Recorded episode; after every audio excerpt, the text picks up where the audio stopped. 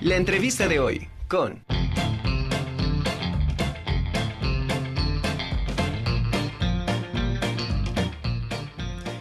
Saludo con muchísimo gusto a Jorge Luis Morales Arciniega, historiador, para que nos platique sobre las tradiciones decembrinas. ¿Cómo estamos, Jorge? Un gusto de verdad tenerte nuevamente aquí con nosotros en la Conjura de los Necios. Buenas tardes. Buenas tardes, como siempre, el gusto es mío. Gracias, Jorge. Pues una temporada que creo que ya todos estamos ansiosos por recibir. Ya eh, aquí en el Complejo Cultural Universitario, la rectora, la doctora Lili Cedillo Ramírez, pues ya prendió el árbol de, de, Navidad. Por cierto, hay que invitar a todas las personas que anden por acá y sino que se programen para que vengan, vengan y vean el árbol de, de Navidad que se encendió en punto de las seis, de las siete de, de, la noche y bueno, lo está usted viendo en pantalla. En esta ocasión, eh, en la parte de adelante, bueno, está, usted verá un acceso que se ve como un tipo casita y bueno, hay una sorpresa en el interior de este bello árbol que estamos viendo en estos momentos. Así es que, pues ya iniciaron las festividades decembrinas, Jorge, y precisamente por eso también vamos ahora a platicar sobre esta temporada de Adviento que inicia a partir del 16 y hasta el 24 de diciembre. Sí, mira, el Adviento eh, es una celebración, eso sí es una celebración netamente religiosa de todas las comunidades cristianas. ¿no? Evidentemente, eh, el Adviento surgió en el catolicismo, nada más hago una precisión, el Adviento no inicia el 16 de diciembre, sino que el Adviento inicia el cuatro domingos antes del 25 de diciembre. Esa es la, la fecha en que inicia, porque son cuatro semanas de preparación para la Navidad. El término Adviento es, eh, viene del latín adventus, que quiere decir venida. Es una época en la cual la el cristianismo en sí, porque no, aunque surge con el catolicismo, pero las eh, iglesias este, históricas protestantes, luteranos, metodistas, calvinistas, etcétera, también tienen este periodo de, de preparación incluso, por ejemplo, la iglesia ortodoxa. En la iglesia ortodoxa son más estrictos con el adviento eh, permítame hacer el símil que el adviento en el cristianismo sería como una mini cuaresma. En la cuaresma el cristianismo se prepara para la Pascua, la cuaresma es sumamente rigurosa con eh, las abstinencias y los ayunos.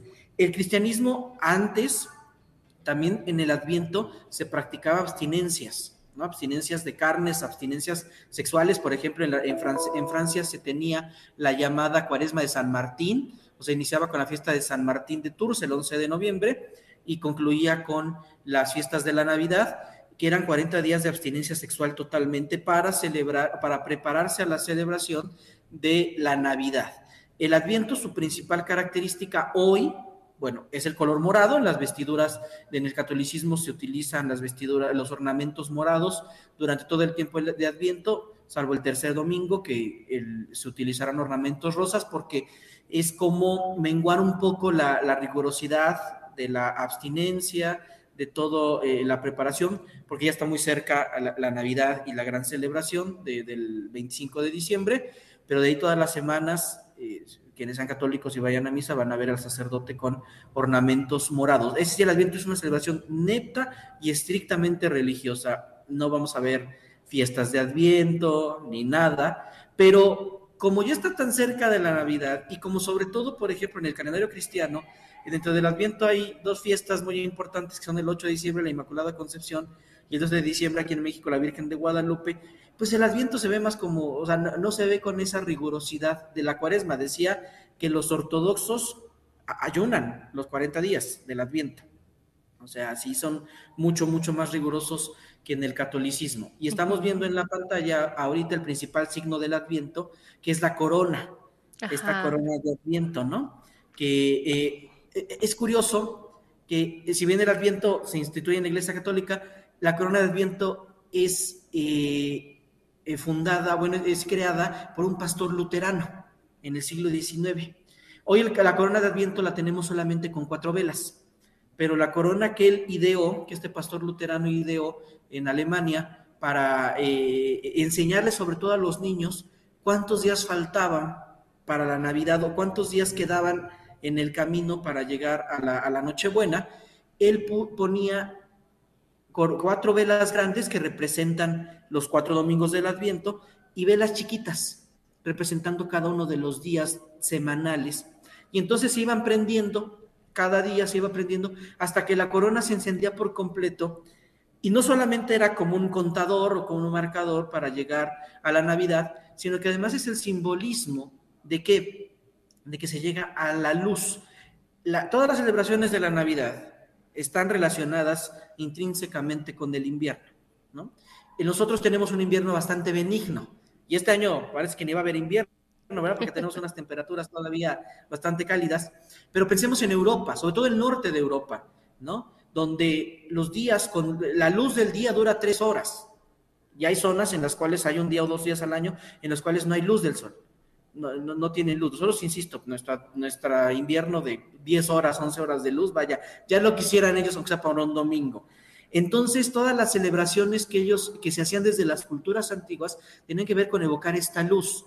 Y al no haber luz solar, pues la luz se cambia por la luz de las velas. Y por eso también hoy utilizamos demasiado en la época navideña los foquitos, ¿no? Es la sustitución de la luz del sol que no se tiene en estos países europeos, como nosotros disponemos de ella, pero que es, llamarlo, es evocarla, ¿no? Oye, Jorge, y ves que en las coronas de Adviento, en muchas ocasiones, algunas personas van poniendo la vela de diferentes colores. ¿Cada color tiene un significado? Mira, la corona de Adviento, los colores no tienen mucho que ver, ¿no? Eh, en nuestro país la corona de Adviento tiene poquito que se usa porque, eh, insisto, es una costumbre eh, europea del norte, ¿no? de los países sobre todo escandinavos, eh, y la adopta la Iglesia Católica a través del Concilio Vaticano II. Desde a partir de los años 60 del siglo XX es cuando en los templos católicos se empieza a ver la corona.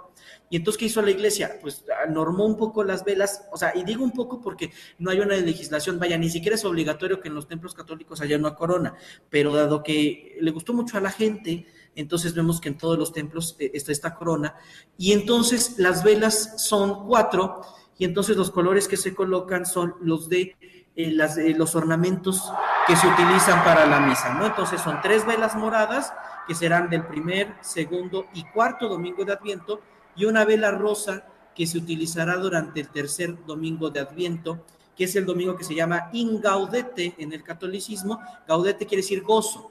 Eh, eh, se utiliza ese nombre porque el antífona de la misa dice Gaudete Jerusalén, o sea, alégrate Jerusalén, porque ya viene Jesucristo. Y entonces, como les decía, el morado es el color de la penitencia. El tercer domingo de, Adviento se mengua un poco esta, esta solemnidad, esta rigidez con este color rosa. Y entonces, por eso en muchos lados se ponen tres moradas y una rosa, otros lados les ponen, otras personas les ponen cuatro rojas otros les ponen una verde, una roja, una blanca, y no es para que gane la selección, que creo que ya metió gol ahorita, sino que son los colores litúrgicos que utiliza la iglesia. No hay una norma como tal.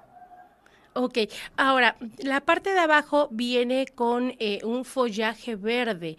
¿Eso tiene también algún significado?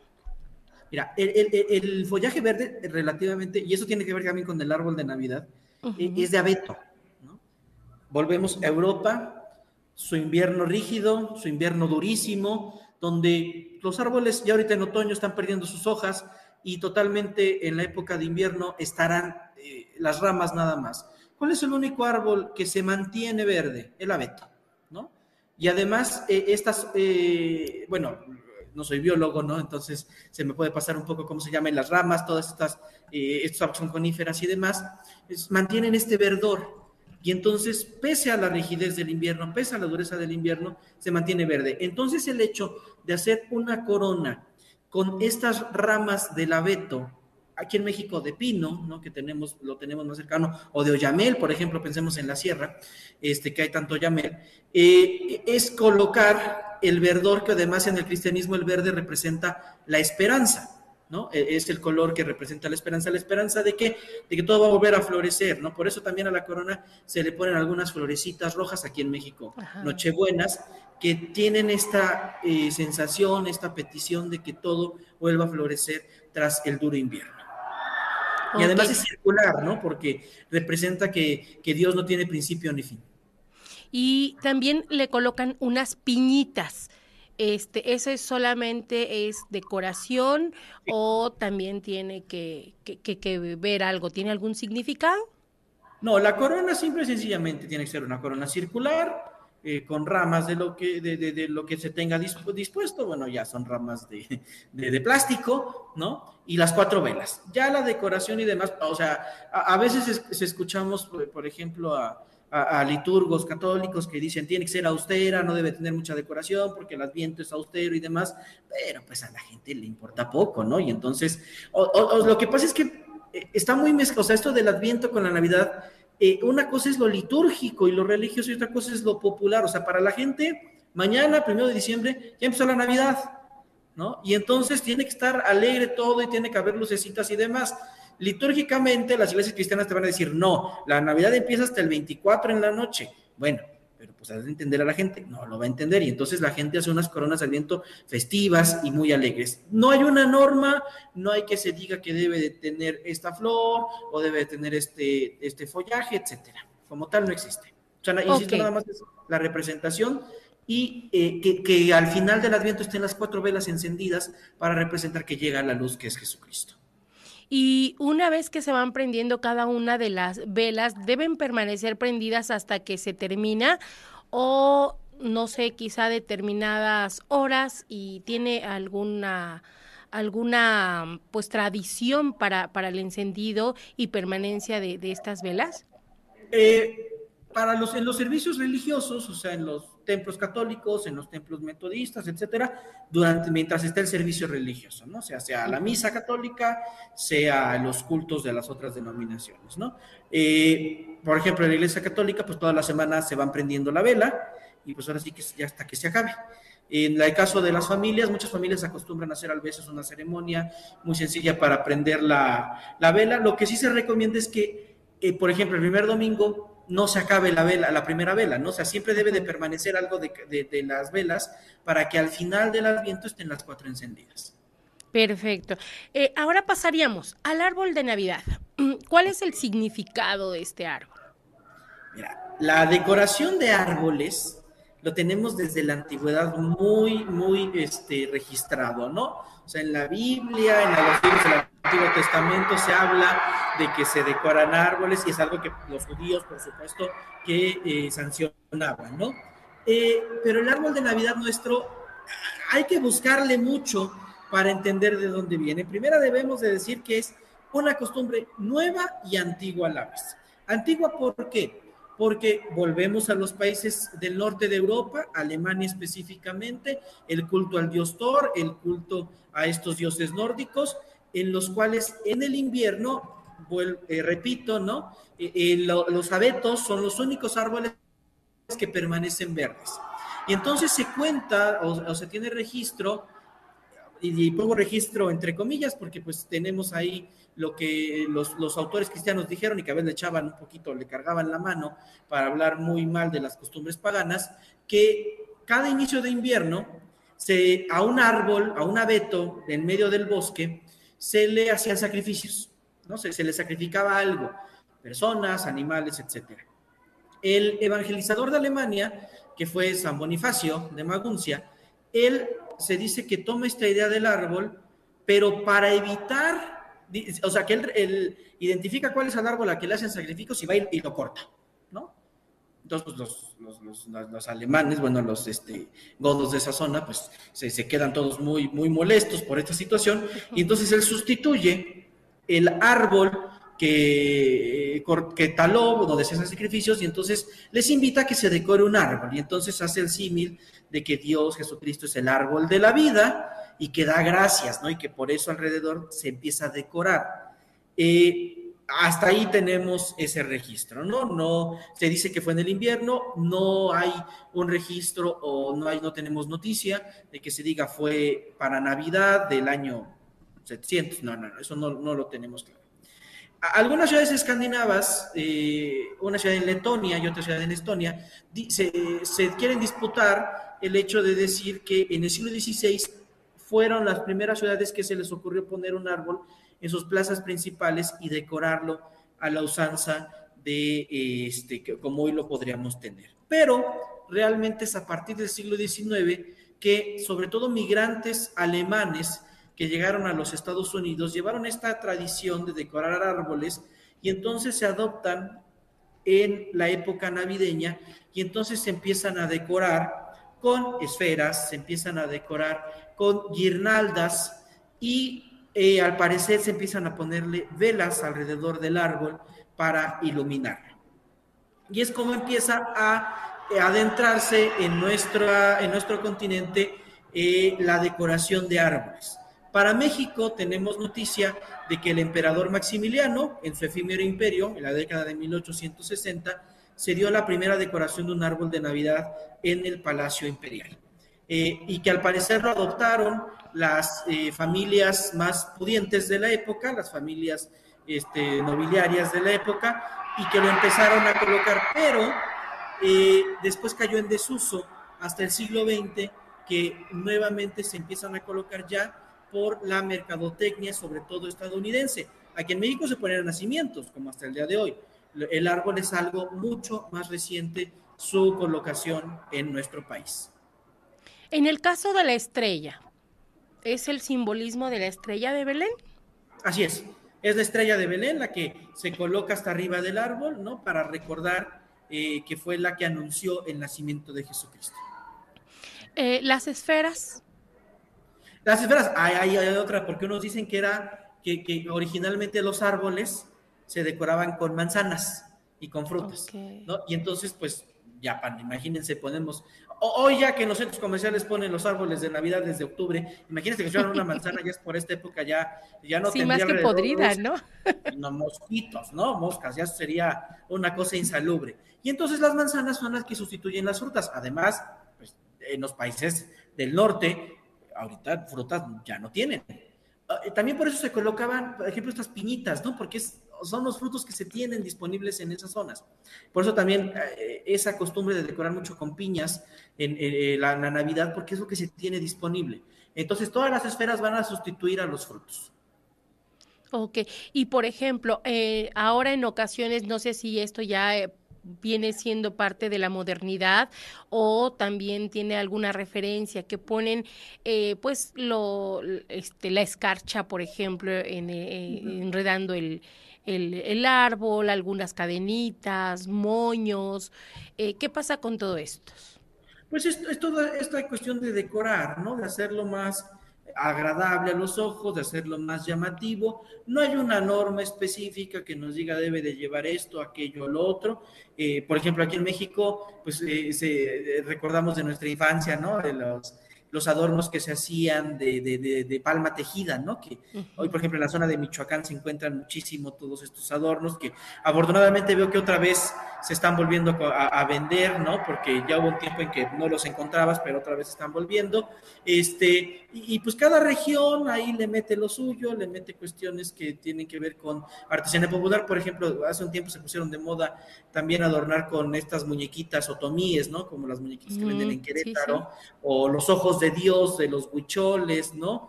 Eh, la de realmente en la decoración en gusto se rompen géneros, nada más sí, o sea, las luces creo que sí es algo fundamental, ya no le ponemos velas, no le pongan velas a su árbol, se vaya a quemar y luego terminan llamando a los bomberos, sino eh, poner a lucecitas que, que, eso sí es fundamental que lleve.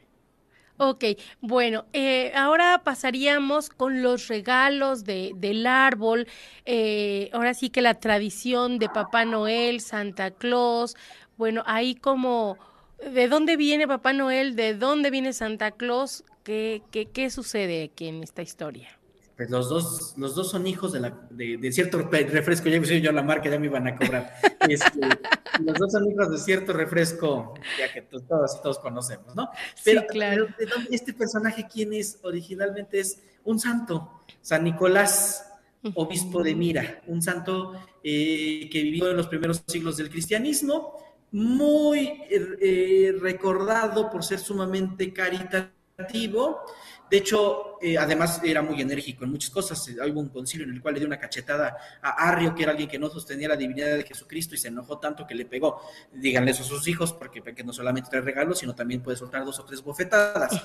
Eh, San Nicolás era muy caritativo, ¿no? O sea, era, eh, miren, en la época medieval y todavía hasta hace algunos años, en la época virreinal aquí en México, se eh, acostumbraba, por ejemplo, para que las mujeres se casaran, se daba una dote, que era un seguro de vida, que eso nos da para platicar si quieren algún día, ¿no? Y si una mujer, eh, su familia no tenía para pagar la dote, no se casaban.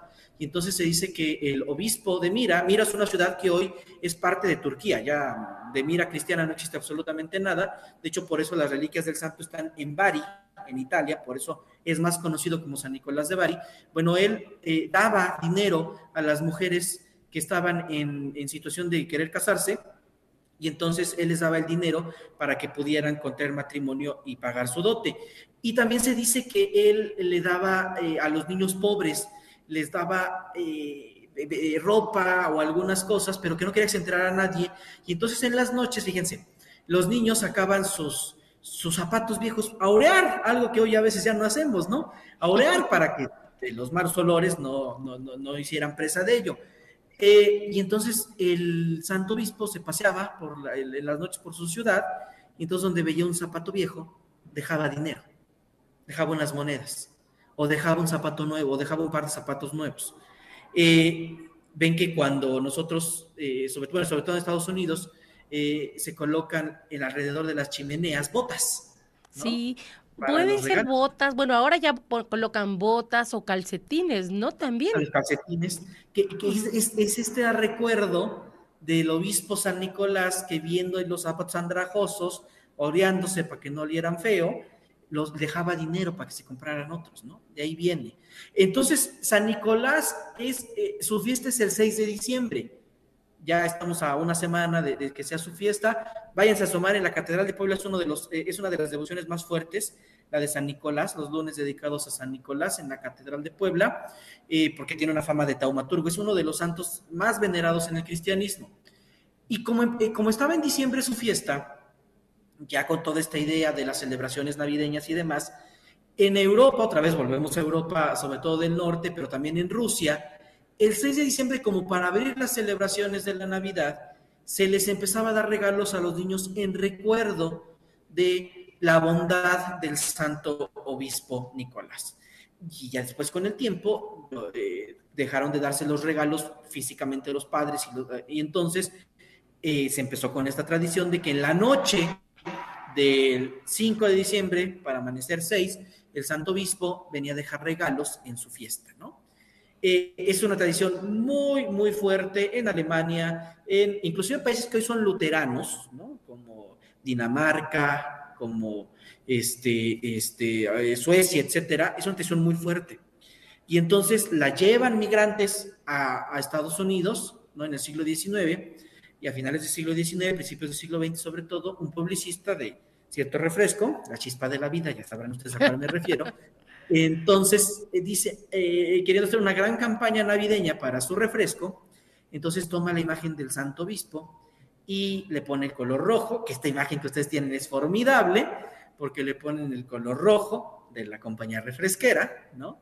Eh, y el gorro, ustedes pueden, ven en esta imagen el gorro que es la mitra de los obispos, ¿no? Pues entonces, para que no tuviera una referencia tan cristiana, tan religiosa, el gorro se lo convierte en el gorro alargado, en lugar de terminar en punta, se lo hace un gorro este, guango, ¿no? Para que cayera de este lado y entonces generar toda esta, esta figura del señor Saint Nicolaus que se contrae el Saint Nicolaus a Saint Claus, ¿no? Como se dice en, alemán, y en castellano Santa Claus, ¿no? En Sudamérica, sobre todo, bueno, bueno, en Francia no es Santa Claus, es Papá Noel, Papá Navidad. ¿No? Noel en francés es Navidad. Eh, y por ejemplo, en Chile es el viejito casquero, ¿no? Es una cosa muy, muy, muy curiosa como le llaman. Pero, estamos hablando del mismo prácticamente. Es el mismito. O sea, es San Nicolás, que el 6 de diciembre va a llevar regalos, ¿no? A los países nórdicos. Eh, y que el 24 de diciembre, ya por, por esta comercialización de, de, cierto refresco, este, el 24 de diciembre se que los regalos para toda esta zona del mundo, pues que, también es algo que, por ejemplo, aquí en, en, México, el 25 de diciembre los regalos los traía el niñito Jesús, ¿no? Y ya de un tiempo para acá ya es Santa Claus, ¿no? También ya es, eh, es como un símbolo también eh, curioso que es una figura religiosa, pero que a la vez intenta como secularizar la Navidad, ¿no? O sea, evitar cualquier cuestión de índole religioso y entonces intenta secularizar la Navidad con un personaje neutral. Pero bueno, ahí está su origen.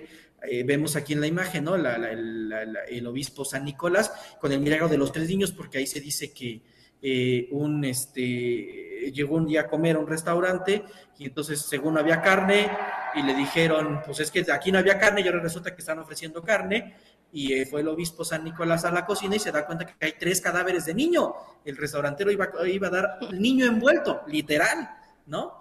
Y entonces San Nicolás hace el milagro de resucitarlos. ¿Por qué la tradición de que entra por una chimenea? Que por algún lado debe de entrar que no sea la puerta. E, es eh, la chimenea es un lugar fundamental en todos estos lugares este, tan fríos, ¿no? O sea, antes de la calefacción, antes de todos estos sistemas eh, modernos, pues cómo se calentaban los hogares, o sea, insisto, es que nuestro invierno es bien bonito aquí en México, pero en esos países con temperaturas bajo cero, pues se necesitaba calentar de alguna forma u otra, y entonces la chimenea era un lugar común. Eh, ¿Por qué Santa Claus entra por la chimenea? Porque la magia, ¿no? Indica que va, tiene que entrar a fuerza a una casa. ¿Cuál es el único eh, orificio, el único espacio de una casa que no tiene candado? O sea, pues, porque las ventanas pues, se cierran con, o sea, la manija, ¿no? Eh, la puerta con la perilla, etcétera. ¿Cuál es el único lugar en el que puede alguien entrar este, de una forma eh, llamemos de sorpresiva, pues es a través de la chimenea, ¿no? Y entonces por eso eh, toda esta eh, historia que se hace alrededor de, Santa Claus y de cómo llega y demás, pues el único sitio por el que puede entrar en una casa es la chimenea, ¿no? Que además todas las casas en esa época tenían. Hoy pues tiene serios problemas para entrar porque no hay chimeneas, ¿no? Ya la mayoría de las casas hoy entrará por, el, por la calefacción o no sé por dónde, ¿no? Ok, ok. Pues de verdad, qué, qué, bonitas costumbres, qué bonitas tradiciones que de alguna manera se van, eh, se van recordando, se van conservando, aunque eh, sí, también vamos valorando a lo largo de la historia, también han tenido sus, sus evoluciones, ¿no? Y sus cambios. Eh, ¿Cuál pudiéramos decir que ha sido el cambio más radical que, que, que, ha tenido parte de estas este, festividades decembrinas? A lo largo de toda la historia. Pues mira, el cambio radical que tiene hoy es que eh, se están volviendo fiestas profanas totalmente, ¿no? O sea, inclusive ya eh, en muchos lados ya no se dice ni siquiera feliz Navidad, ¿no? Ya lo se cambió por el felices fiestas, ¿no? Este, y entonces se están volviendo ya celebraciones totalmente profanas. Hoy ya hablaremos en otro momento, esperemos, ¿no? De las posadas y todo esto. Hoy ya las posadas son todo menos posadas. Entonces, en esta modernidad, pues ya todo se está eh, llevando un proceso de secularización.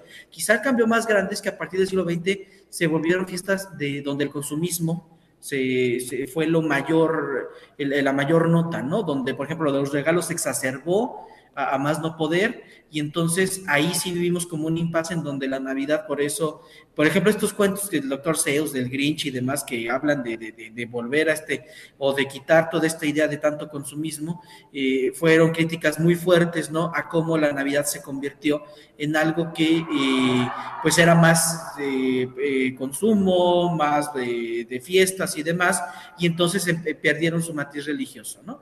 Al día de hoy. creo que eso también es lo que está pasando. Ya la Navidad se está volviendo en algunas zonas, en Europa nuevamente, ¿no? Ya, por ejemplo, hay zonas de Inglaterra en las cuales ya no se le quiere llamar Navidad por eh, toda la presencia de, que hay de la comunidad musulmana, y entonces ya se le llama Festival de Luces de Invierno, ¿no? Entonces van a estar atentos de cómo van a, cambiar algunas cuestiones de, de, estas celebraciones, pero a final de cuentas, las tradiciones así son no hay tradiciones estáticas. Todas van cambiando, todas van tomando cosas de su tiempo. Si hay tradiciones que se mantienen estáticas, ya están muertas. ¿no? O sea, ya no, ya, ya, si hay una tradición que se no hay tradición que se mantenga así, eh, cuadradita. Todas van cambiando, todas van mutando, no quiero decir evolucionando, porque a veces el término evolución nos habla de una idea de progreso, de mejora, sino que van mutando, van tomando cosas de su tiempo. Claro.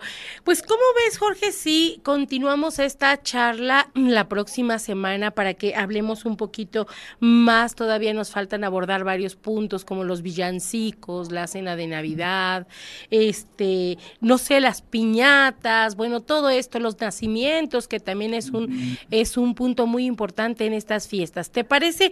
No sé si puedas y, y que la próxima semana, quizá miércoles, nos ponemos de acuerdo y otra vez nos nos reunamos aquí contigo para que nos sigas platicando todas estas este, tradiciones. ¿Te parece? Encantado, Angélica. Perfecto. Pues muchísimas gracias, gracias Jorge, te lo agradezco mucho y seguimos en contacto para que la próxima semana tengamos nuevamente aquí a Jorge Luis Morales Arciniega, historiador, y nos siga platicando de todas estas tradiciones. Gracias.